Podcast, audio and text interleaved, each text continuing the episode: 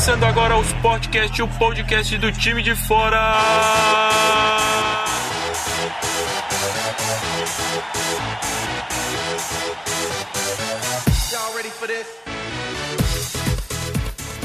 Olá, amigos do Sportcast. Eu sou o Vinícius Schmidt. Eu sou Gabriela de Tony. Aqui quem fala é Lucas Inácio. Salve todo mundo, aqui é Nicolas Quadro, tamo junto mais uma vez. O assunto do Sportcast de hoje é a NBA, mas primeiro nossos recadinhos para vocês.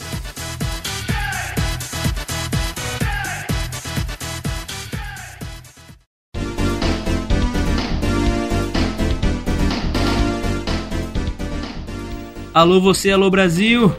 Chegando! É, você mesmo! Os recadinhos mais rápidos da curta história do Sportcast. Hoje eu tô solito aqui, só eu comigo mesmo por aqui para lembrar que você que nos descobriu pelos agregadores de podcast dessa vida, nós temos um site, o timedefora.com. Lá você encontra textos escritos pelos meus colegas e também por mim sobre diversas modalidades. Se você acessar o site nesse momento, por exemplo, você vai encontrar matérias de vôlei, de MMA, uma matéria sobre a despedida do Kobe Bryant e até de esports. Certo? Lembrando também que estamos no Twitter com a Somos Time de Fora. Segue a gente por lá e também curta a gente no Facebook. Entra lá no facebook.com barra time de fora para receber sempre que a gente postar algo novo. Correto, Romulo? Isso mesmo, Romulo. Agora vamos em frente, que o Sportcast também não é tão longe, é logo ali.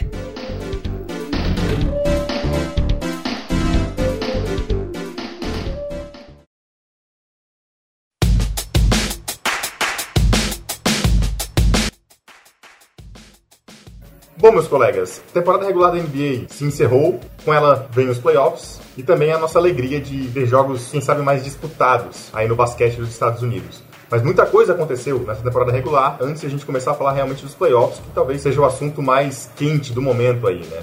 Essa temporada é uma temporada de muitas emoções nos nossos corações, muito choro, porque Kobe Bryant se despediu. Também tivemos nove brasileiros na NBA, uma grande alegria.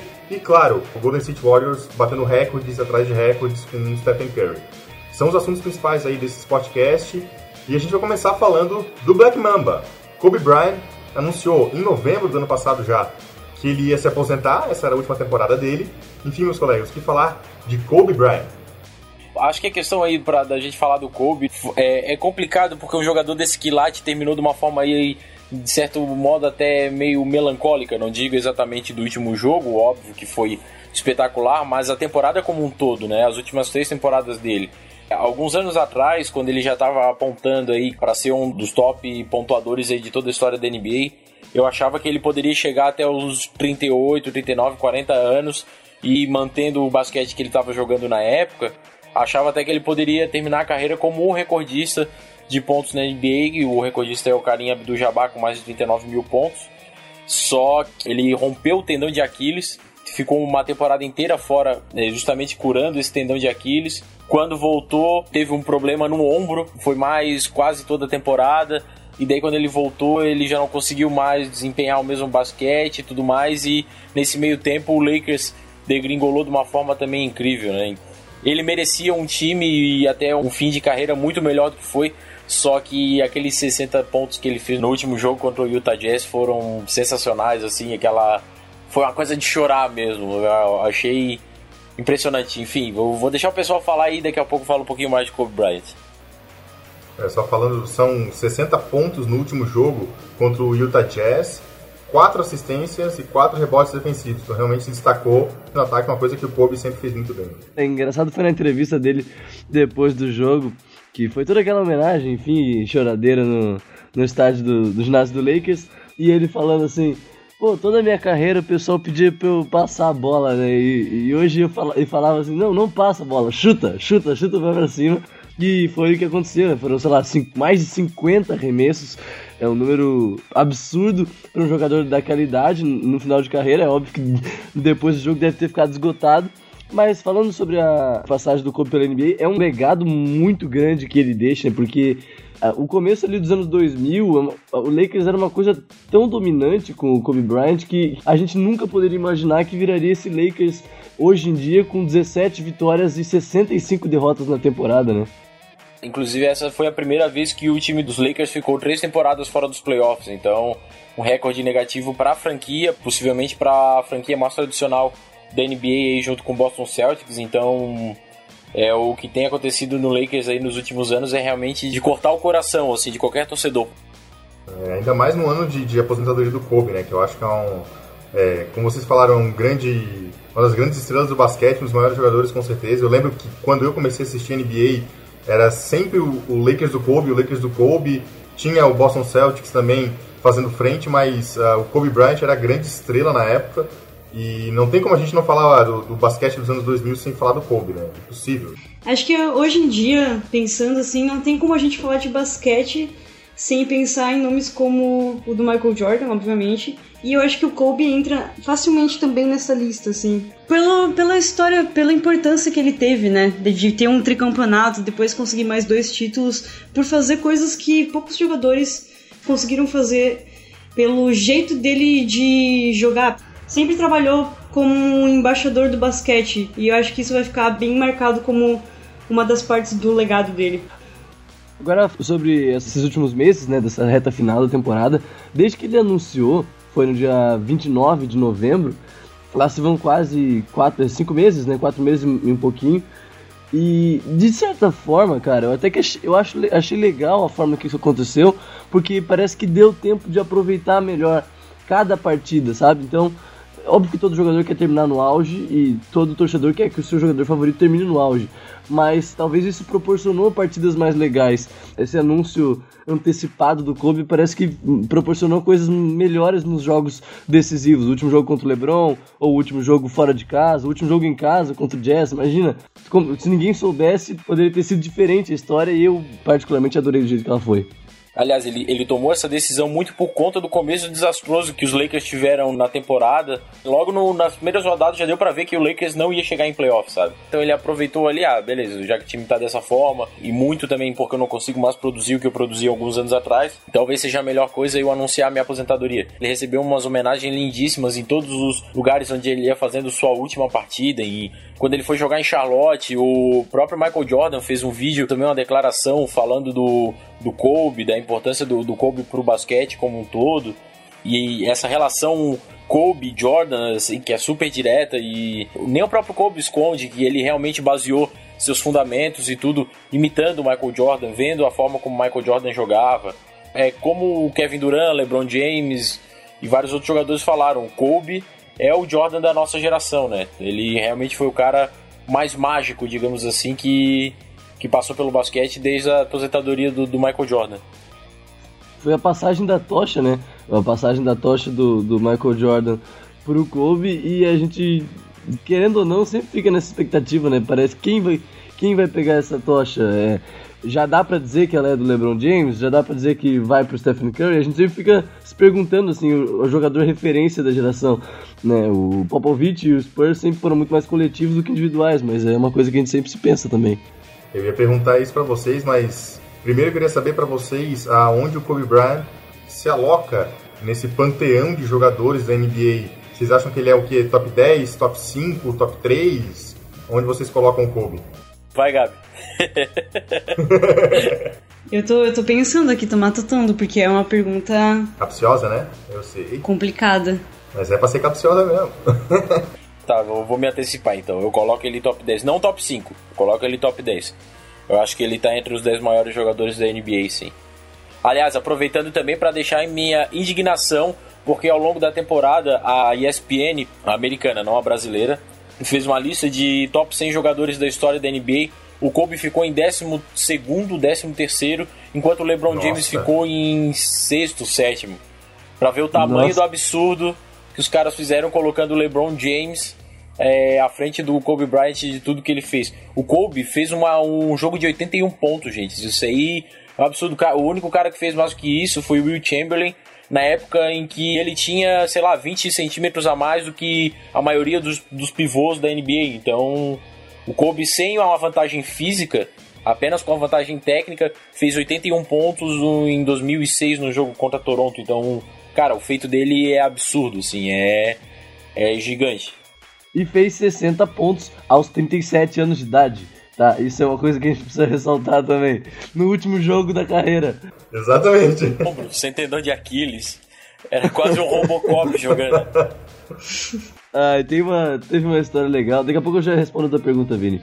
Mas teve um jogo, acho que foi contra o, o, o OKC, contra o Thunder, que o Kobe tava sentado no banco e a torcida pedia, a torcida do, do, do, do Thunder pedia o Kobe na quadra que tava Kobe, Kobe. Aí ele olhava e falava, putz, vou ter que entrar de novo. Tô todo quebrado. Aí ele tinha que entrar, né? Porque era final de carreira. Mas respondendo a sua pergunta agora, Vini. Ah, top 10 eu acho que é, não tem como não colocar, né? O cara com tantos títulos como o Kobe Bryant e com um legado tão grande. Pô, foram 20 anos num time só.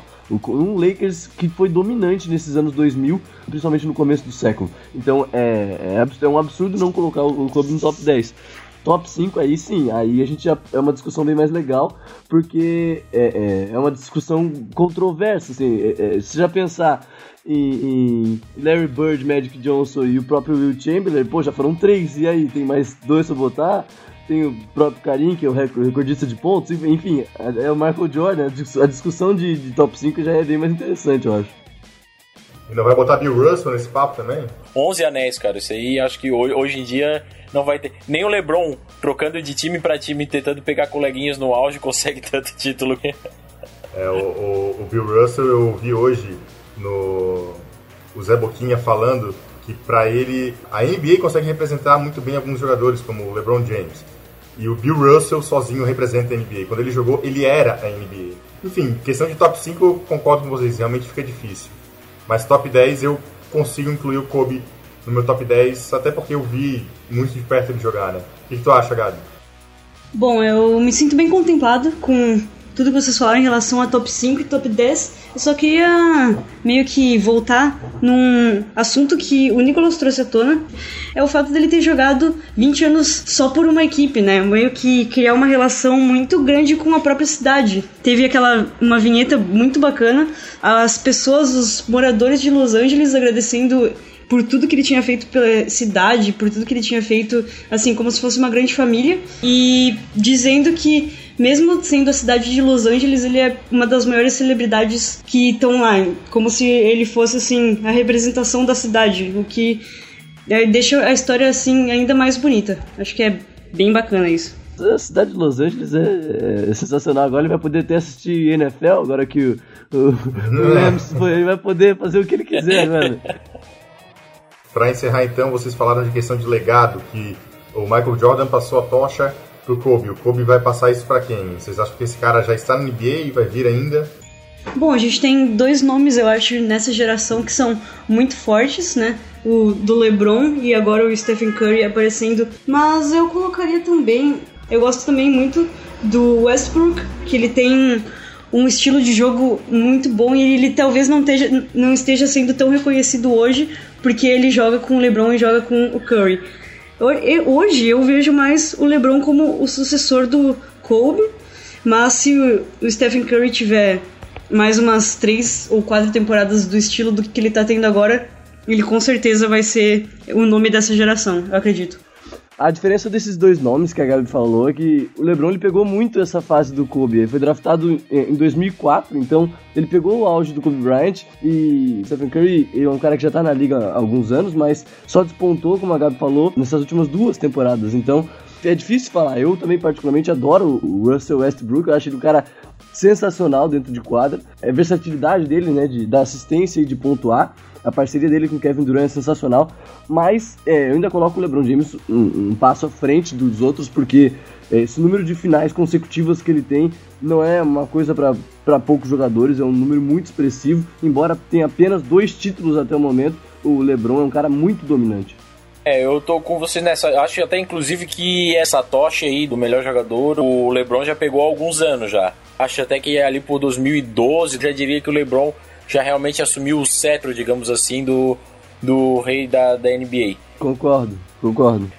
Para finalizar aí o assunto Kobe, é possível que até o final da temporada essa não seja a única aposentadoria que sentiremos aí, é, levando em conta que algum que tem o Tim Duncan ainda nos playoffs.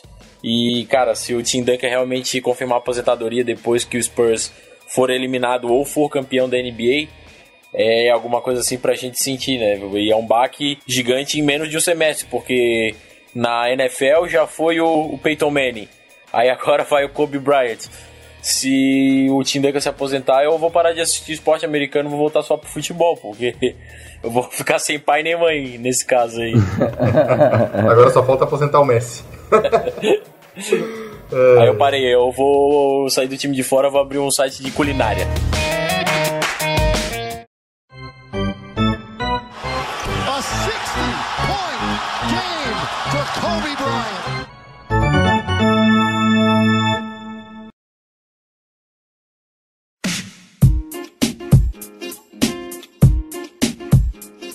Bom, meus caros, nove brasileiros na NBA. Uma temporada que pra gente foi incrível na questão de números de jogadores, mas talvez no rendimento deles nem tanto, né? Uma temporada que os jogadores acabaram não sendo tão aproveitados dentro dos seus times, algumas mudanças e tal. Uh, mas acredito que, no geral, o Brasil aparecendo cada vez mais pra NBA, né? O que vocês têm pra falar pra mim dos nove, nove brasileiros na NBA? Depois a gente recapitula um pouquinho mais quem são eles, como é que foi a temporada deles. Acho que foi muito preciso, Vini. É, em rendimento, a gente não foi tão bem. Mas algumas coisas assim, alguns jogadores, algumas performances bem promissoras. A gente tinha falado já no, no ano passado dos brasileiros que estavam em evolução, que iam para a D-League, e agora a gente viu isso, é, essa, essa evolução, principalmente, acho que no, no principal nome, dá para dizer assim, entre os brasileiros, a principal surpresa a do Cristiano Felício no Bulls, que obviamente só jogou por muitas muitos problemas do Bulls, o Bulls não se classificou aos playoffs, muitas lesões ali na posição de, de pivô, pessoal que joga embaixo da, da, do aro, e aí apareceu essa chance pro Cristiano Felício e ele, olha, não, não desperdiçou, muito bem nessa reta final, uma média de 16 minutos é, nos últimos jogos, então espero, acho que não vai ser cortado, tomara que ele fique mais no elenco, mas acho que assim, embora o rendimento não tenha sido tão bom, dá pra gente sair com umas boas esperanças é, dessa temporada dos brasileiros. É, uma coisa que eu vejo é meio que, digamos assim, a decadência dos jogadores que a gente já via na NBA há tempos, como o Splitter que se machucou, ou o Nenê que acabou sendo eliminado e que, querendo ou não, a gente esperava ver o Wizards nos playoffs. Até mesmo o Varejão, que teve que trocar de time, que acabou se dando bem, mais ou menos nessa troca, né? Trocando um bom time que é o Cavs por um time que provavelmente vai ser o campeão, que é o Golden State. E essa Opa! meio que ascensão. É, eu, também- eu também ouvi isso aí. Deixa pra depois, né? A gente, vai falar de playoff daqui a pouco. Deixa o já- campeão eu já pra depois, deixa o campeão pra depois. Pode continuar. Ok. Bom, como eu tava falando, esses jogadores novos que a gente tá vendo agora o início das carreiras deles, ah, ao meu ver, eles estão tendo mais destaque como brasileiros na NBA do que esses nomes conhecidos que a gente já viu jogando Olimpíada junto e que a gente já viu representando a seleção brasileira. Gabi tocou num, num ponto aí bastante importante, né? Essa, essa questão da, da renovação, acho que é o que mais marca, além, óbvio, do número alto de brasileiros. O Brasil é o segundo país estrangeiro com mais jogadores na NBA, perde só pra França, se não me engano, que tem 11. É, então, acho que é, essa questão é bem interessante, assim, porque é, parece que não tem uma transição, não existe o meio termo. De um lado, a gente tem uma série de jogadores com mais de 30 anos, que são ali o quinteto mágico, digamos assim, da seleção brasileira dos últimos anos, que é Leandrinho, Varejão, Splitter, Nenê. Tô esquecendo de alguém? Ué. É, e colo é, colocaríamos aí o Huertas que, que jogou na seleção, mas fez a estreia dele na NBA, mas já tem mais de, de 30 anos. Por outro lado, É. a gente tem ali abaixo dos 25 uma série de jogadores que são a nova geração, que são o Raul Neto, o Lucas Nogueira, que não, ainda não chegou à seleção, mas, mas é, já está na NBA já há 12, 3 anos. Temos também o Bruno Caboclo e o Cristiano Felício, que foi a grande surpresa da, da temporada nesse ano, né? Inclusive aí com a possível saída do Gasol ao fim dessa temporada, abre-se um espaço bem interessante para que o Cristiano Felício possa aproveitar dentro do Chicago Bulls, ou caso ele não renove, outras franquias aí com certeza vão estar de olho pelo que ele fez nesse fim de temporada. A gente fala bastante do Felício, a gente já comentou aqui como a temporada dele foi boa, mas um outro cara que eu queria destacar é o Raulzinho. O Raulzinho uh, fez uma temporada que não foi aquele grande destaque, aquela maravilha, mas 81 partidas, 53 partidas como titular, é uma coisa a se destacar de um cara que está começando agora, né? O Raulzinho é muito novo ainda e, e, pensando em seleção, é o cara que vai receber, o, a gente falou de passagem de bastão antes, vai receber o bastão aí do Ertas como principal armador da seleção brasileira, né? Curiosamente, o Raulzinho participou da despedida do Kobe Bryant, foi contra o Utah Jazz, e ó, o Raulzinho também foi uma das grandes surpresas para mim entre os brasileiros. É, pô, esse número de, de de 53 partidas como titular é sensacional. Quem, imagina, quem imaginaria que um brasileiro armador teria 53 partidas como titular na NBA? Tudo bem que é numa equipe não tão poderosa como o Utah Jazz é, mas se a gente pensar que o Utah Jazz lutou até a última rodada por sua vaguinha nos playoffs e o Raulzinho é, fez parte disso, querendo ou não, é uma coisa muito interessante para os brasileiros também, para o Brasil também, né? E um outro ponto, falando agora dos jogadores é, veteranos é, o Ertas, né, nessa primeira temporada de NBA, ainda tá adaptando o seu estilo de jogo. Eu acredito que foi uma, uma boa temporada dele, que ele poderia ter uns números mais expressivos, dado que o time do Lakers está nessa essa queda técnica que a gente já falou antes. E também o Leandrinho, que essa temporada ele tá aparecendo muito mais, né? Ele jogou 68 jogos ele tem 6,4 pontos de média. Desde 2008 e 2009 ele não jogava tanto, e isso é muito bom pra gente agora, né? Que tem as Olimpíadas em casa daqui a poucos meses. E será que vocês veem uh, esse trio do garrafão que já foi mencionado antes, Varejão, Splitter e Nenê, são caras muito tradicionais da seleção brasileira, já estão há um bom tempo na NBA, vocês veem eles encerrando a carreira, quem sabe, nos próximos anos, vocês acham que eles têm mais lenha para queimar ainda na NBA? Conseguem render, quem sabe, ter uma temporada boa novamente? Temos aí um impasse, né? O Nenê, por exemplo, ele é um cara que acabou perdendo espaço pela moda do small ball, esse estilo de jogo que está sendo consolidado pelo Golden State Warriors e que eles jogam com o Draymond Green como muitas vezes como principal pivô. Então, o time do Wizards nessa temporada tentou usar um esquema diferente. Antes eles jogavam com o Gortat e o Nenê. E dessa, nesse ano eles preferiram jogar só com um pivô, sendo o Gortat esse cara. Então eu acho que o Nenê ainda tem. Ele é, é o, o, brasileiro de garrafão com maior poderio ofensivo, né? Se uhum, comparado concordo. ao Thiago Splitter e ao próprio Varejão, eu acho que ele tem sim uma possibilidade de encerrar a carreira na NBA. O Varejão tem uma, uma identificação muito grande com o Cleveland, mas foi meio que chutado. E mesmo no Golden State ele não tem jogado tanto, então não sei se ele consegue encerrar a carreira por lá. O Splitter é ver como é que ele vai voltar depois da contusão, né? Eu entrevistei o Thiago Splitter quando ele veio pra, pra Floripa, numa clínica dele lá, que fez uma, umas palestras por aqui também, né? E era bem na época que tava se cogitando essa saída dele do San Antonio Spurs. E aí tanto eu perguntei pra ele, aí vai ficar no Spurs? E ele disse assim, ah, é. A princípio sim, né? Meu contrato, vamos, vamos encerrar o contrato e tal, mas já, já se falava nos bastidores e três dias depois saiu essa troca é, do. essa saída do Thiago Splitter pro Atlanta Hawks e a vinda do Lamarcus Aldridge pro Spurs. E na minha opinião, pro Spurs foi um ótimo negócio. O Lamarcus Aldridge é um grande jogador para jogar é, ao lado do Tim Duncan. Deu muito certo isso essa temporada. Os dois foram muito bem. E pro Thiago Splitter, eu meio que pensava que já sabia que não ia ser tão bom. Não, obviamente, por causa da lesão, mas eu, eu, particularmente sempre tive um pé atrás com essa equipe do Atlanta Hawks. E eu, eu achava que a situação dele no Spurs era muito mais confortável, era muito garantia de uma temporada de sucesso e ele era uma parte é, dessa temporada de sucesso no San Antonio Spurs e no Hawks as coisas ainda não aconteceram dessa forma. Né? É, cara, eu acho que o, o que dificulta para ele no Hawks e eu também não gostei da, da troca é, exatamente pro Hawks, é porque o Hawks tem um garrafão já muito forte. Com o Al Hofford e o Paul Millsap, que são os dois caras que levam a franquia, tanto na defesa quanto no ataque. Então o Thiago Splitter, ele não é um cara tão efetivo assim na, no outro lado da quadra, quando ele tá atacando. Então eu realmente não, não gostei muito, porque eu, sabia, eu imaginava que ele ia acabar perdendo espaço nesse time do Atlanta Hawks enfim, vamos ver o que vai ser para a próxima temporada aí, se ele continua lá ou se quem sabe ele consegue um contrato em outra equipe que ele possa jogar mais. Vamos ver isso aí. Vocês falaram de idade, questão de físico e tudo, mas só lembrando que Leandrinho e Nenê têm a mesma idade. Leandrinho, teoricamente, tá voando, né? O Leandrinho agora virou o, o sexto homem, né, do, da equipe. Ele sempre foi um bom sexto Golden homem, né? Já foi o melhor sexto homem da, da temporada regular da NBA. a gente vai falar mais de Golden State daqui a pouco, mas eu acho que ele é ali os- o oitavo homem.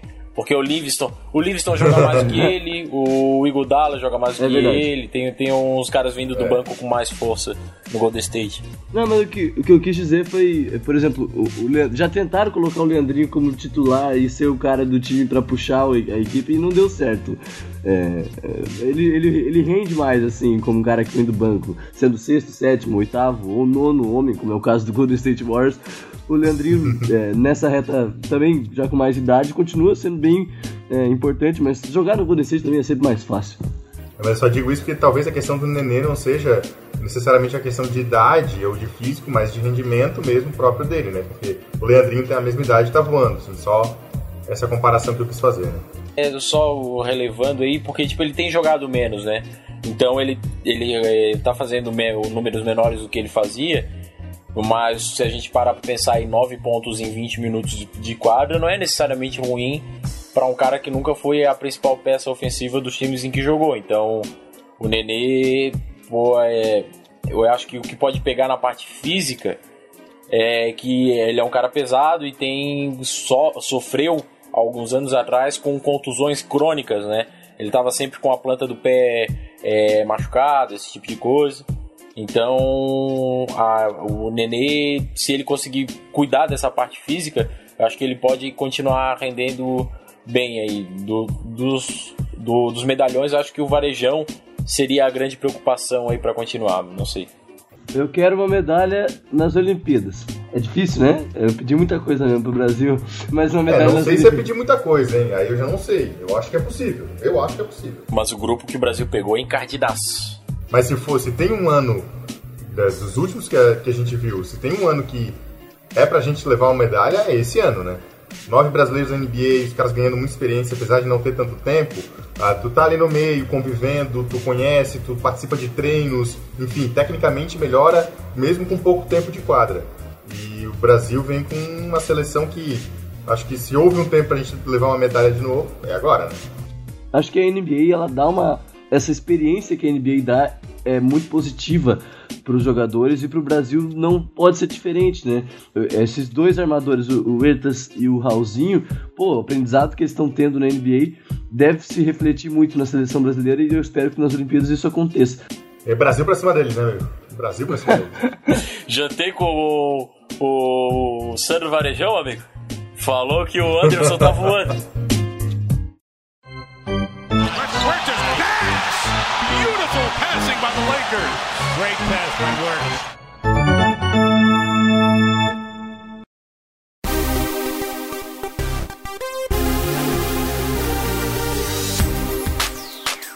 Bom, falamos de Brasil, falamos de Kobe, agora vamos entrar no, no papo mesmo, vamos entrar na, na parada de verdade. 73-9, meus caros, é o número da sorte. Pode apostar nesse número aí. Golden State Warriors fez a melhor campanha da temporada regular na história da NBA. E com um cara voando no comando desse time, que é o Stephen Curry. Ah, o Golden State Warriors é o melhor time da história da NBA? Não. Não. Não. Oh, unanimidade. Olha só. Argumentem. Ainda precisa muito pra chegar no Bulls, né? É, teve um Los Angeles Lakers que conseguiu 33 vitórias seguidas numa temporada. Cara, a gente tem grandes times aí. É um time realmente que tá superando, mas é. Como é que eu posso dizer? Eu acho que as temporadas regulares perderam um pouco da, da importância que tinham em outras épocas, né? O 82 jogos já tem bastante time que tira o pé em um e outro e o nível de competitividade não é tão grande quanto naquele tempo. Mas isso, na minha opinião, não desmerece em nada o feito do Warriors. Eu só acho que ele não é o melhor time da história. Ó, que a gente, se a gente fala de competitividade, tem dois lados, né? Por um lado, a gente pode pensar que a competitividade não está tão alta, por isso que o Golden State domina, mas por outro, a gente pode pensar que o Golden State está realmente dominando por méritos próprios deles, que é o que eu tendo a, a- a pular um pouco mais. O Golden State Warriors, apesar de ser um time completamente dominante, a gente não pode tirar o mérito deles falando que não tem competição, sabe? Porque a NBA segue um nível competitivo em todo o resto. É Golden State na frente, o resto competindo, alguns um pouco mais à frente, outros menos, mas Golden State se separa completamente. Então, não sei se a gente pode dizer que não tem competitividade. Acho que é o Golden State que tá muito mais à frente, sabe? Sim, sim. É, o que eu quis dizer é que, tipo, naquela época a competitividade era muito maior. Mas o feito dos, dos Warriors é algo sensacional e eu acho, inclusive, eu não gosto muito de fazer comparações com outros esportes. Mas nesse caso, a comparação que, que eu vejo é que o Golden State está reinventando o basquetebol de uma forma parecida com a que o Barcelona do Guardiola reinventou no final dos anos 2000, ali por 2009 e tal. O que eu quero dizer é que estão reinventando o jogo de uma forma em que os adversários ainda não acharam como parar eles. É, é, eu vejo o Golden State tão imparáveis hoje como o Barcelona do Guardiola era na época, porque parece que está todo mundo meio perdido tentando entender o que que tá acontecendo ainda que esses caras jogam a bola para cima e sempre cai na cesta, sabe? No... Lucas Tureta, é isso? Mas assim, só, só para deixar claro, eu concordo quando vocês dizem que não é o maior time da história da NBA. Mas será que não é porque a gente está vivenciando ele, é, essa história sendo construída agora, que a gente talvez não dê tão, tanto mérito? A gente costuma olhar para trás e dar muito mérito para os caras que passaram. E aí, quando a gente olha quem tá jogando aqui, ah, não, não sei se é tão bom assim. Quem sabe daqui a uns 10 anos a gente não vai olhar pra trás e dizer, cara, aquele Golden State reinventou o basquete, que timaço. Será que não é porque um pouquinho de, de pé atrás nosso? Eu acho que vai mais ou menos por aí mesmo, mas talvez seja porque a gente ainda tá esperando que eles façam isso por mais tempo, que esses times que a gente considera melhor, os melhores times eles tiveram uma, um período de estar no topo que é incontestável. Talvez ainda seja contestável pelo fato de a gente estar tá assistindo agora, a gente está vendo a história sendo feita agora. É como em outros esportes a gente comparar não sei, o Messi ao Pelé ou o Djokovic ao Federer. Talvez daqui a 10 anos seja aquela coisa, ah, acho que o Golden State de 2015 e 2016 ganharia do Bulls de 95 e 96. Acho que vai por aí sim, Vini. Quando a gente fala, quando a gente fala do Golden State, a gente fala naturalmente de Stephen Curry. Uh, e o Stephen Curry nesse, nesse time, é realmente ele a chave que faz o time girar? Ou é um cara que está voando muito, mas que um sistema também muito bom ajudando ele? Ah, é os dois, né? É, é, os dois, né? Acho que é os dois. É um cara que tá no auge da carreira. É difícil a gente imaginar um cara tá mais no auge do que o Stephen Curry nesses últimos dois anos. Uma porcentagem de quase 50% de arremessos da metade da quadra. Ou seja, é um cara que com, junta um cara no auge com um sistema ofensivo e defensivo tão bem montadinho como é esse time do Steve Kerr daí dá 73,9. Essa é a receita. É o individual e o coletivo. Não adianta você só, só ter o individual, como é às vezes o caso dos times do LeBron James, ou também ter só o coletivo, como a gente pode citar o próprio time do Atlanta Hawks, né? Que sempre vai chegar na hora H e vai faltar alguém. É uma, é uma junção dessas duas coisas só para relacionar é, mais uma vez essa equipe do Warriors com a do Bulls da década de 90, a gente tem que lembrar também que, que ali na, no final dos anos 80, no começo dos anos 90, era um esporte diferente, não se chutava tanto de três quanto se chuta hoje. Hoje se aprendeu muito, pegou mecânica de se chutar de três, e essa é uma arma muito poderosa do Golden State. A equipe superou as mil bolas de três, o, o, o Stephen Curry 402 bolas de três na temporada, o recorde da história da NBA. Então hoje se chuta muito mais. Se antes chuta, um time arremessava 14, 15 bolas de três numa partida, hoje um jogador só faz isso. Então é natural, eu imagino que com a evolução do esporte é natural que, que isso se aprenda é, e o, um jogador como o Stephen Curry consiga mais pontos do que no passado, por exemplo, do Bulls 90, né? É, mas o Curry tem 116 bolas de 3 a mais que o recorde antigo. Ele vai dar o recorde com 402 bolas de 3 numa temporada. 116 bolas é muita coisa, né, cara? Cara, bater o recorde antigo por, por 116 bolas é algo extremamente absurdo, assim. É, no começo da temporada, quando o, o Golden State fez aquela corrida de 25-0, se eu não me engano, eu comecei a tentar entender o que estava rolando ali. Na minha visão na época, parecia que o Curry tinha subido de nível enquanto o resto do time tinha meio que caído. Mas aí, o passado da temporada, eu vi, por exemplo, que o Clay Thompson bateu o próprio recorde de bolas de três numa temporada e agora ele tem a terceira melhor marca de bolas de três numa temporada para um jogador com 272 bolas, bateu todos os jogadores Red Miller, Ray Allen, Peixe Stojakovic, todos esses especialistas de três históricos que a gente viu, o Thompson tem uma temporada melhor do que todos esses caras. Então não é necessariamente uma queda de rendimento do resto do time. É que o Curry, ele conseguiu elevar o nível de jogo dele de uma forma tão incrível que agora o time todo do Golden State, mesmo tendo melhorado, se vê ainda mais dependente do próprio Curry. Não sei se eu consegui me fazer entender. O cara tá tão bem, mas tão bem, mas tão bem, que tu não consegue não depender dele. Mas não quer dizer que o resto tá jogando mal, é porque ele tá bem demais. Resumisse de forma perfeita meu pensamento. Só para não deixar passar também, um cara que é essencial nesse esquema do Golden State Warriors é o Draymond Green. Cara, é, é, é, ridículo, tipo, lances que o Stephen Curry arremessava e antes mesmo da bola sair do braço dele, os caras viravam de costas e voltavam pra defesa, tá ligado? nessas, horas, nessas horas eu confesso que eu queria que tivesse um Dennis Rodman no time adversário para quando fizerem isso de novo, alguém chegar dando um cacete no cara. Uma peça-chave nesse time do Golden State, eu acredito que seja o Steve Kerr que ele também foi, na época dele, ele jogou no Bulls de 95, 96. Ele era o cara que fazia as bolas de três do time. Ele foi um grande pontador de bola de três também. Então talvez ele passe essa confiança para os jogadores que vocês podem tentar chutar a bola de três o tempo todo. Até o, o Golden State tem uma média de chute de bola de três absurda por partida.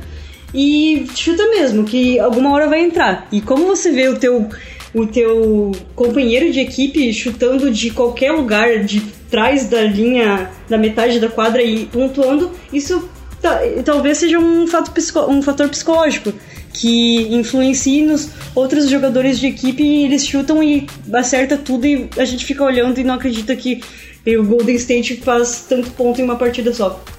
É, outra coisa que eu acho massa do Golden State é, é a questão do, do, dos ataques fast break, né? O ataque rápido, o contra-ataque. Um time perde a bola, parece que já tem um cara do Golden State lá no, debaixo, da, no, dentro do garrafão adversário para fazer um ataque de dois pontos. É, mesmo antes do, da, equipe, da equipe adversária voltar. O fast break é uma característica muito massa do, do, do Warriors. Mas agora, é, é, possível para Warriors? Sim, é possível. Nove times conseguiram. O San Antonio Spurs conseguiu, o Los Angeles Lakers conseguiu, o Minnesota Timberwolves conseguiu. Então tem uma forma de parar esse time do Warriors que talvez a gente possa debater, sei lá.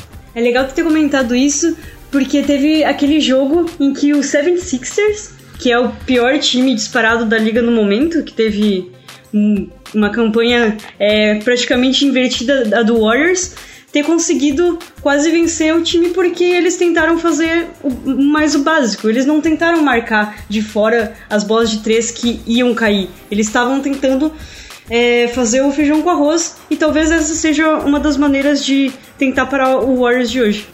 Só queria falar que o Lula Ferreira fez a mesma estratégia que o Steve quer, mandar todo mundo chutar de três na seleção brasileira e isso não funcionou. Então não é bem assim. Não é só incentivo do técnico que faz o cara jogar. Não, tem que ter jogador, né? Tem que ter jogador pra chutar se não tiver ninguém. Quando botava só o Marcelinho Machado, Alex Leandrinho pra chutar de três, eles não acertavam. Ah, aquela mecânica do Alex mesmo, então, tá louco. Precisa ter jogador para fazer isso. E é, e é curioso porque o, o Steve Kerr, ele era comentarista de alguma TV dos Estados Unidos, eu não vou nem me arriscar a chutar porque lá a transmissão da NBA é dividida por 500 canais, então não faço ideia qual era o canal que ele era comentarista, mas enfim, ele era comentarista e o Mark Jackson era o técnico do Golden State na época. Mark Jackson ele meio que inibia esses arremessos de três adoidado assim. Ele tentava sempre fazer um ataque um pouco mais trabalhado para aquele jogador que estivesse livre e tal. E assim que Steve Kerr entrou na NBA, a primeira coisa que ele fez foi o que o Nicolas falou, assim, incentivar realmente, porque ele tinha dois chutadores ótimos que eram o, o Stephen Curry e o Clay Thompson. Então, o garotada, faz o que você sabe fazer de melhor, joga aí. Chuta. E ano passado eles já fizeram assim, a melhor campanha pra, da história de um técnico estreante. Aí no segundo ano do Steve Kerr como técnico, quebra o recorde de melhor campanha da história da NBA. Realmente ele é uma pessoa assim importante que estava ali comentando, realmente explorou o melhor dos seus jogadores, assim. Quem sabe se o Casagrande virar técnico da seleção brasileira, a gente não Nossa. a gente não melhora. Meu Deus. Vira belo no basquete, quem sabe? Vira belo no basquete. Mestre Tureta. Só, só pra informar, o Steve Kerr comentava pela TNT.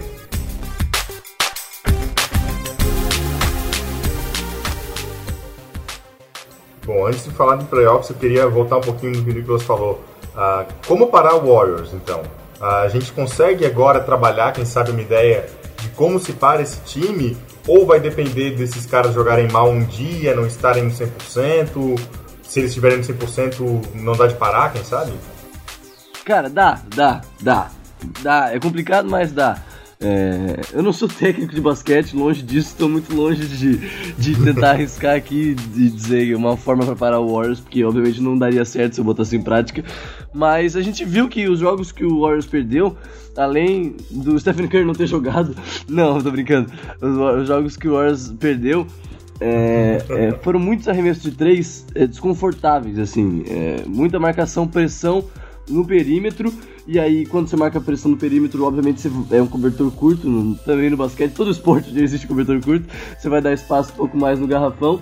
é, mas, mas dá, você reduzir o Warriors a poucos pontos. A gente viu, a gente viu jogo, um jogo que o Spurs venceu que foi de pouquíssimo ponto. O Warriors não conseguiu nem chegar a 80 pontos no placar. É, a gente, eu lembro de jogos marcantes também contra o Memphis Grizzlies na temporada passada, é, nos playoffs e também na temporada regular, que foram de poucos pontos, porque a equipe do Memphis é muito de garrafão, muito pesada. Então, você tentar incomodar nesses arremessos de fora é uma forma, é uma forma para poder parar esse, esse Warriors. E outra coisa, o Warriors ele é muito confortável quando tá na frente do placar, porque daí chuta, abre 10, 15 pontos, e quando abre 15 pontos, não perde mais. Sempre um ataque confortável, sempre uma cesta tranquila e vai levando o jogo assim até o final. Então, quando você estiver atrás do placar, você tem que impedir fast break attacks de qualquer maneira e, obviamente, ter uma defesa muito mais sólida, né? A peculiaridade dos playoffs é que as séries são sempre jogos seguidos contra o mesmo adversário. Então, por exemplo, quando a gente chega ali numa final de conferência ou até mesmo numa final de NBA, o nível tá tão alto que de um jogo para outro os técnicos conseguem ter uma leitura assim excepcional do que fazer, do que não fazer e às vezes uma mudança aparentemente pequena de um jogo para outro pode decidir a série, sabe? Foi, por exemplo, o André Iguodala do, na final do ano passado contra o LeBron James. E se tratando, por exemplo, de um confronto Spurs versus Golden State, o Spurs pode tomar uma surra no primeiro jogo, mas do primeiro pro segundo ou do segundo pro terceiro, o Pop vai lá, acha a chave para parar o time do Golden State e, e aí acaba levando a série. Bom, Golden State é um mito, ah, os melhores do mundo, todo mundo quer ser Golden State, mas os playoffs são compostos aí de mais times que estão rolando. Ah, Golden State é o favorito, isso acho que todo mundo concorda, né? Sim! Mas se a gente tirar o Golden State então um pouquinho de cena, quem que a gente pode analisar que tá forte? Quais são os times aí que tem destaque? Tá, é difícil a gente não imaginar uma final do lado oeste que não seja Golden State e San Antonio Spurs. Por quê? Porque pra você eliminar uma equipe com campanha melhor, você tem que vencer um jogo fora de casa. E o Spurs perdeu um jogo em casa na temporada regular inteira. Inteira. E foi pro próprio Golden State. e o Golden State perdeu dois jogos na- em casa na temporada. Ou três, não tenho a conta certinho. Eu lembro do jogo do Boston e o jogo pro, pro Timberwolves, se eu não me engano. Mas é, se essas equipes não perdem em casa como- e elas têm melhor campanha, como é que vão ser eliminadas nos playoffs? É difícil imaginar uma, uma, uma final de conferência que não seja essas duas equipes. É, esse- essa visão do lado oeste, acho que todo mundo vai concordar que é muito difícil ver um outro cenário que não seja Spurs e Warriors, porque são times que a gente viu perdendo muito pouco em casa e também são times que vencem bastante fora de casa, são times complicados de lidar, primeiro e segundo também no, na sua na, na conferência inteira. É muito difícil ver isso. E nesse lado leste, ah, eu acho que o favorito continua sendo Cleveland, que disputou a final do ano passado contra o Warriors, mas acredito que esse ano foi pelo menos um ano mais competitivo.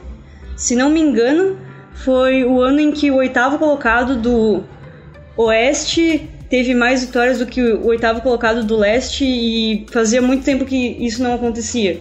Umas 12 temporadas. O Lucão escreveu um texto sobre isso, que tá bem bacana. Tá, vocês falaram bastante do Oeste e tem muito ah, dentro da NBA essa discussão assim, né? Oeste versus Leste. Ah, o Oeste sempre tem os times mais fortes, o Leste os times um pouco mais fracos e o Oeste é sempre mais forte, não sei o quê. Mas agora a gente olha para o Oeste e diz, ah, Golden State e Spurs estão na frente, muito na frente, no Leste nem tanto. Então será que o Oeste não está com uma diferença de competitividade assim? Claro, são dois times que estão muito à frente dos outros. Mas talvez o Leste não esteja hoje mais divertido de assistir, assim, mais competitivo. Eu não acho, cara. Óbvio que me, me, surpreendeu o fato do Leste ter tido times classificados aí com 42 vitórias e 40 derrotas, enquanto no Oeste teve o Houston Rockets se classificou com 41-41, né, com 50% de aproveitamento. Mas, cara, eu confesso que eu vejo ainda o time do Cleveland, mesmo com todos os problemas, com troca de técnico, com um elenco rachado, com LeBron mandão, muito à frente de todos os outros times da Conferência Leste, sabe?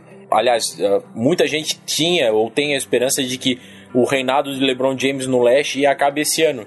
Mas eu acho isso improvável. Inclusive, escrevi isso no tal texto que se chama Não Se Engane, o Leste tem dono.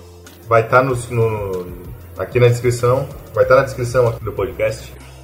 É, do lado leste, não tem como a gente não visualizar o Cleveland vencendo essa conferência. É, é, tudo bem, tem boas equipes, equipes promissoras ali, mas o Cleveland ainda é muito dominante. Eu acho que o Cleveland é mais dominante em relação a outras equipes do que o Golden State, porque por causa dos Spurs, tá? Porque daí as, as duas equipes quase, quase se equivalem. O Cleveland em relação às outras é muito mais superior mesmo com todos os problemas que o Lucão já falou. Por isso que eu concordo com ele quando ele diz que o leste tem dono.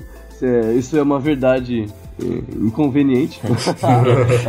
e o Cleveland ainda é superior. Talvez é, a gente tenha tirado um pouco dos méritos do Cleveland é, em relação às outras equipes. O que parece, assim, de tudo que a gente comentou, é que o leste é, esse ano parece mais equilibrado, talvez, do que o Oeste, mas que o Oeste tem equipes mais fortes. Eu não sei, o fato de, por exemplo, a segunda equipe classificada, que é o Raptors, ter na sua história de playoffs ter passado só uma vez da primeira rodada, dá para ilustrar o que a gente quer falar de a Conferência Oeste ser muito mais forte do que a Leste. Mas parece que sempre falta algum time que possa ser páreo pro Cavs e que a gente não saia pensando, ah, olha só, tá de novo ali o Kevs, parece que tá numa situação não muito desconfortável e não vai precisar brigar tanto quanto os times do Oeste, que tem duas equipes muito fortes, talvez três, quatro, mas que parece que, digamos assim, sortearam vários times bons, várias cabeças de chave e uma parou num grupo com outras oito e outras três ou quatro acabaram num grupo com oito. Na minha opinião, os quatro primeiros do Oeste são favoritos em relação ao Cleveland, num possível título. Mas ainda o Cleveland, como ele provavelmente vai estar na final, ele se torna um candidato ao título, principalmente pelo fator LeBron James. Pô, os quatro até o Clippers. Tá, eu exagerei. É, eu exagerei, né? O Clippers não.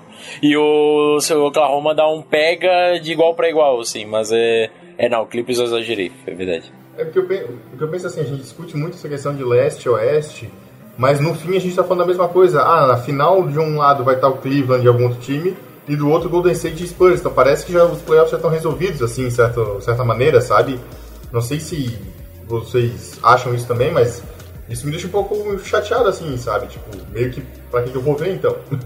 Se eu já, já sei quem é que vai estar na final. O Vini tem uma certa razão e eu também fico chateado com, com esse cenário mas acho que isso é uma coisa que a própria NBA, né, as próprias franquias da NBA vem cavando a partir do momento em que o, alguns times aí começaram a montar esquadrões e de certa forma isso já aconteceu em, no, acontecia no passado em que jogadores em fim de carreira se juntavam a outras estrelas em ascensão para tentar ganhar o título que nunca ganharam quando estavam no seu auge físico e técnico, digamos assim. Como é o caso, por exemplo, do Los Angeles Lakers de 2004, em que juntou Gary Payton, Cal Malone, junto com o Shaq e o Kobe, e acabaram sendo vice pro Detroit Pistons porque o vestiário tava rachadaço. Só que em 2011, quando o LeBron James Wade e o Chris Bosh, nos seus auges físico e técnico, se juntaram todos no mesmo time para garantirem títulos, foi um precursor de uma tendência dentro da NBA que preocupa bastante de grandes jogadores estarem se agrupando em alguns times, então não tem mais aquele equilíbrio da, dos anos 90 em que cada franquia tinha um ótimo jogador, em que tinha o Jordan no Bulls, que tinha o Gary Payton no Seattle Supersonics, em que tinha Pat Ewing no Knicks, enfim, jogadores espalhados por várias franquias tradicionalíssimas da NBA.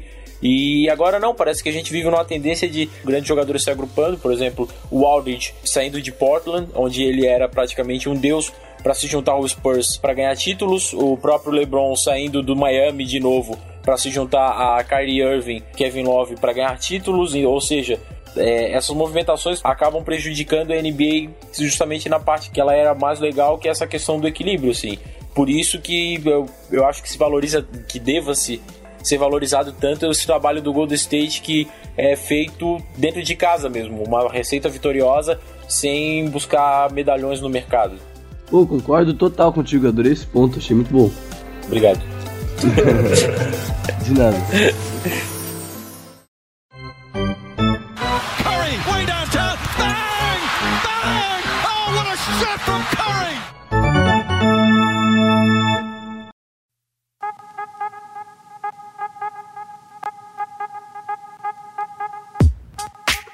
Falando de, de outros times que a gente já falou bastante, Golden State, Antonio Spurs, Cleveland e até do OKC, tem algumas coisas interessantes assim pra gente ficar de olho nos playoffs da NBA desse ano.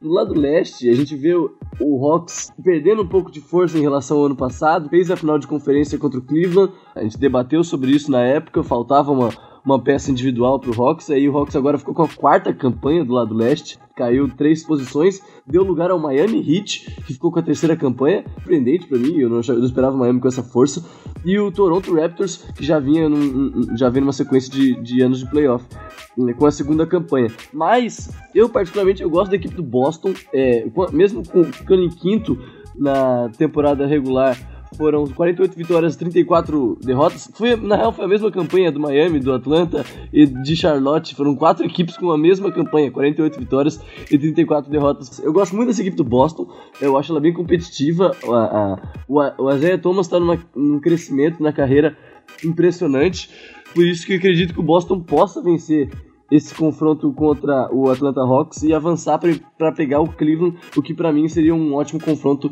de semifinais de conferência. E do lado oeste, eu queria destacar agora um ponto negativo, que é a equipe do Rockets, que terminou no ano passado com a terceira ou a quarta campanha, acho que foi a terceira campanha do lado oeste, e agora terminou com a oitava, quase ficou de fora, quase ficou, perdeu para o Utah Jazz, campanha 50% de vitórias e derrotas. A equipe do Rockets não se encontra, é, ótimos talentos individuais, mas defensivamente não existe, toma mais de 100 pontos, e não tem como a gente imaginar o, Rocket, o Rockets fazendo frente a essa equipe do Golden State. E o...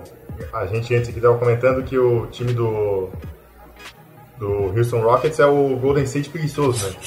O time que tenta jogar com bolas de três, tenta jogar com perímetro, mas dá uma preguiça de jogar, de arremessar, de marcar, que seja. E é engraçado porque com a, com a ida do Dwight Howard, que saiu brigado dos Lakers, o Houston parecia ali que ia tentar implementar um sistema de jogo parecido com o que o Orlando, com que o Orlando fazia na época do próprio Dwight Howard, de muitas bolas de três, jogo de perímetro, mas com um, um jogador de garrafão dominante da liga. Só que esqueceram que nesse meio tempo surgiram outros bons pivôs e que o Dwight Howard já não é mais tão dominante assim. Aliás, ele é bem menos que dominante. Acho que ele não é nem o melhor pivô da posição hoje em dia. E é um cara que racha elenco a todo, então. E ganha muito dinheiro também, né? Dinheiro demais ele ganha. Ele ganha dinheiro demais para jogar de menos. Aí tem o James Harden. Como é que tu falou hoje, ô Vini? Tava mais, mais perdido do que o Harden na defesa? Era eu hoje de tarde, mais perdido que o Harden na defesa. o flop Harden. Então é realmente uma coisa que, que preocupa assim, que, o Nicolas acho que acertou na mosca. O Nicolas é muito fã do Harden, né? E até, até acontece em certos momentos todo esse talento individual do Harden.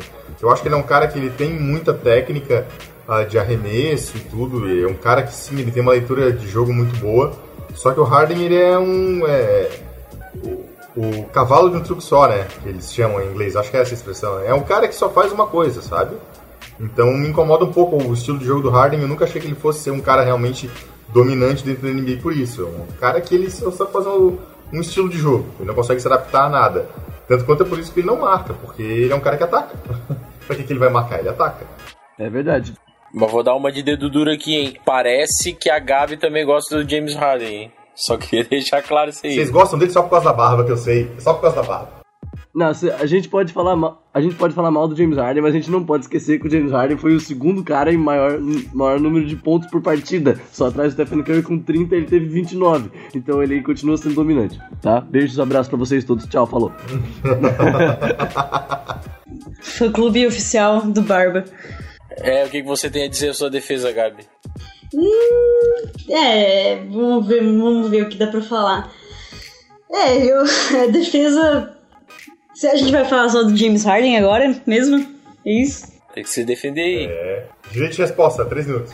Olha, o que você falou são fatos. Vamos lá, o que você falou são fatos, mas nada é, exclui um outro fato, como o Nicolas ressaltou, que ele tem uma boa média de pontos, que ele tem a média de 29 pontos por partida. Ele é, o, ele é estrela do time. Ele tem o Dwight Howard, mas é aquele negócio. É um, o problema do Rockets é que parece mais uma briga de egos do que um time. Eles não se conectam um jogador ao outro. Pelo menos assim, é a minha visão. E é um time que entrou numa decadência do ano passado pra cá, que quase não conseguiu chegar nos playoffs. Sendo que você pensa que é um elenco bom, mas é um time que parece não ser muito entrosado.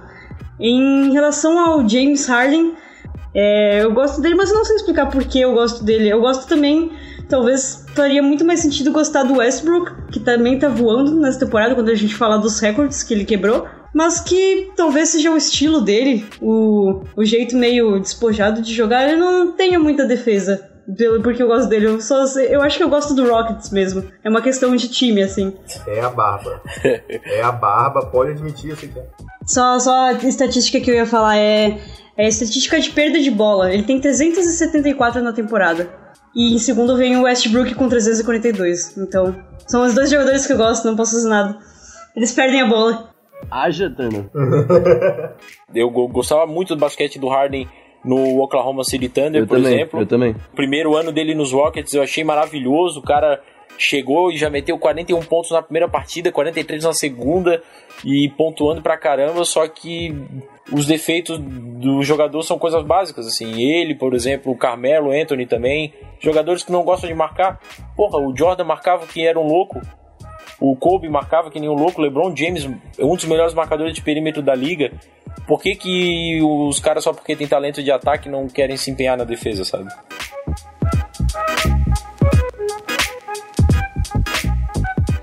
É, vocês acham que ele, Oklahoma pode aprontar alguma coisa? A gente fala muito de Spurs e de Golden State Warriors. Vocês acham que o, que o Thunder pode, quem sabe, pescar alguma final de conferência e quem sabe até uma final da NBA? Acho, acho sim. Acho que a equipe do Thunder é, na reta final da temporada cresceu muito. O Westbrook com o recorde que a Gabi já falou de maior número de triple doubles desde a, jun a junção da NBA, se igualando ao lendário Magic Johnson na, na década de 80. E tem que lembrar também que o Westbrook e o Duran nessa temporada ficaram saudáveis, né? O, o- quando o Duran se machucou na temporada passada, ficou muito nas costas do Westbrook, tanto que a gente até cogitou o Westbrook para MVP da temporada passada junto com James Harden e o Stephen Curry, ele acabou perdendo, mas o Westbrook teve que carregar o Thunder nas costas e esse ano tá bem diferente, os dois estão conseguindo dividir. O Ibaka continua lá na sua posiçãozinha fazendo seus pontinhos e o Thunder vai passar o caminhão por cima dessa equipe do Dallas. Aí vem o confronto que eu acho mais interessante dos playoffs, é o Thunder contra o Spurs. É, caso o Spurs avance a próxima fase, é, passando pelo Memphis, né? E aí eu acho o confronto mais legal. Teve um jogo do, do Thunder com o Golden State que foi absurdo, foi até o finalzinho, o Golden State acabou vencendo. Mas Thunder e Spurs vai ser uma batalha bem legal de se assistir. Eu já tô cravando que os dois passam pra próxima fase. Aliás, se realmente se concretizar esse confronto, o matchup Kevin Durant versus Kawhi Leonard vai ser sensacional. É verdade. Esse vai é um ser mesmo. sensacional. O problema é ganhar do Spurs É, fora de fazer. casa, né? É um time que igualou o recorde do Celtics de ter jogado, é, ter perdido uma partida só numa temporada inteira, mas nada é impossível, né? Nos playoffs o nível fica mais alto, mas eu confesso que eu gostaria mais de ver um confronto entre Warriors e Thunder. Pra mim são times que são mais parecidos e seria interessante ver esses dois times se batendo um contra o outro. Uma final de conferência oeste contra, com Warriors e, e Oklahoma City seria muito massa, ia ser bem bacana. É, eu ia sugerir, assim, pra gente ser criativo e inventar agora um quadro Pitacos dos playoffs. Aí cada um dá um pitaquinho legal, é, sei lá, de surpresa, de, de, de cravar alguma coisa, sei lá, acho que é legal. Vamos fazer então o bolão do Lucão, então. Mas por que meu bolão, cara? Não. Vamos fazer o bolão do Lucão, galera! Bolão do Lucão!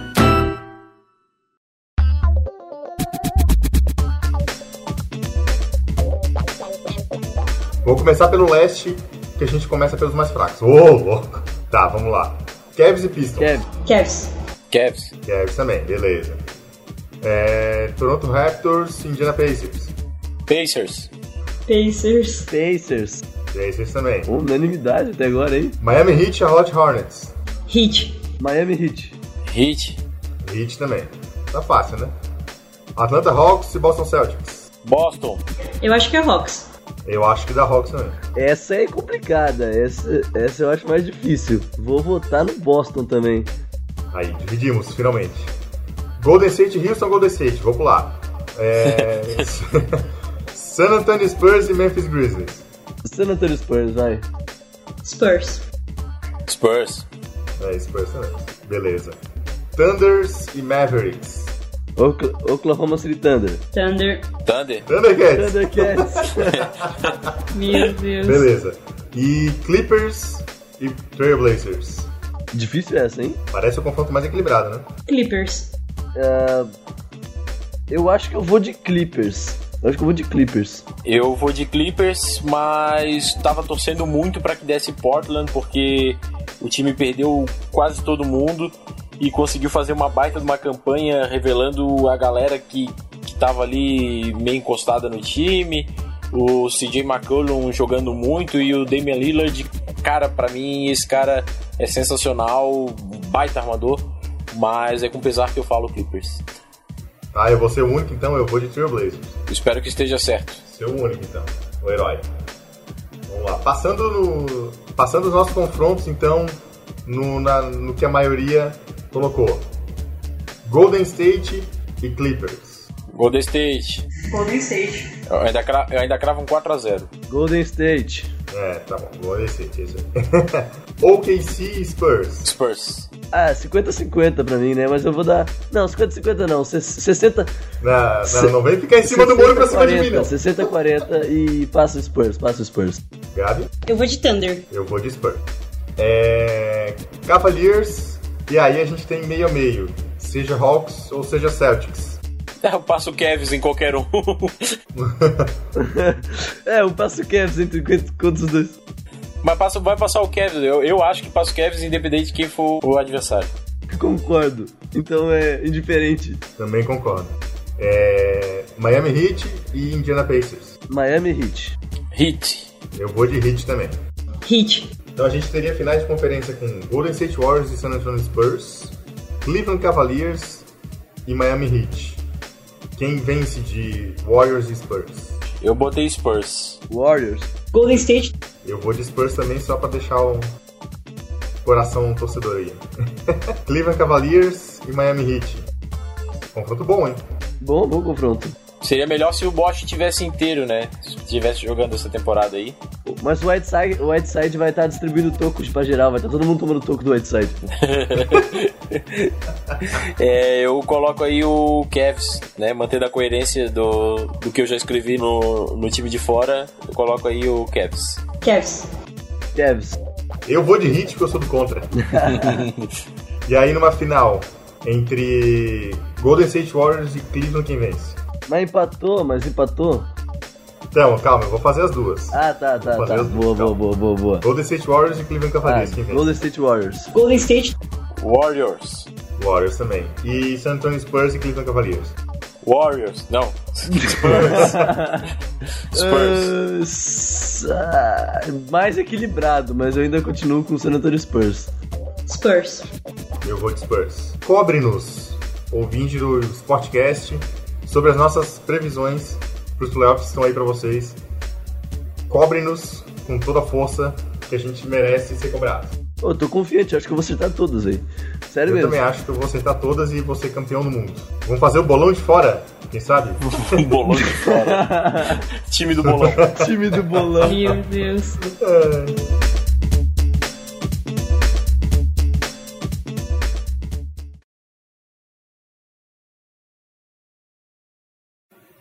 Eu só tinha, antes de começar o bolão, só tinha pensado uma coisa. Antes de, eu tinha pensado, será que o Kawhi não poderia ser esse cara pra o Kobe passar a tocha? Me vi na cabeça agora. Ou era, uma, era, Poderia ser o Kawhi o novo. era um bom debate. Não, o Pop não deixaria ele fazer tanto sucesso. Cara, o primeiro comercial da Nike, o Pop é... Tira, tira esse, tira esse tênis aí. Vai botar um que chute. Basta a bola. Vai botar um que chute. oh, vai botar um chute que eu não quero te ver disso aí.